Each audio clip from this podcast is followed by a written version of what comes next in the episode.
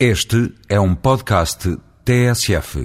A genética humana está uma vez mais em alta, uma vez que o estudo recente da Nature mostra-nos que existem genes envolvidos em várias doenças que foram descodificados. Este é um trabalho que tem três vertentes importantes. A primeira, demonstrar que houve um investimento do ponto de vista financeiro, muito interessante por parte das agências financiadoras.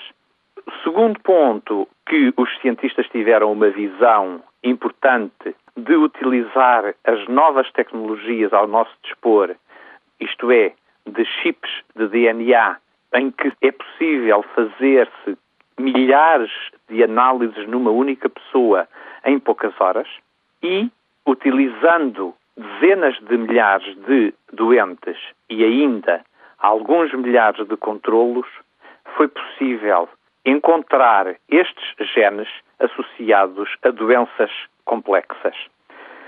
Este é um ponto importante, uma vez que torna o estudo como um, um ponto de viragem nas metodologias científicas que outros grupos poderão utilizar e repetir para outros elementos doentes e, por outro lado, para outras doenças também que afetam múltiplos cidadãos.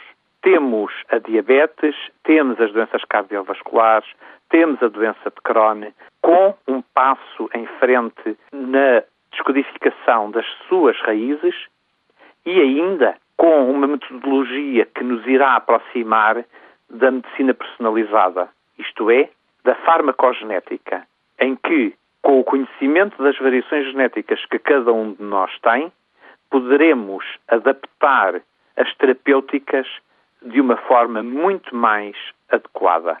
Isto é, para a mesma doença, dois indivíduos poderão tomar doses diferentes do medicamento ou nem tomar o medicamento porque ele não irá fazer falta, nem efeito. Assim, a genética humana tem, nesta semana, um momento muito especial do seu desenvolvimento.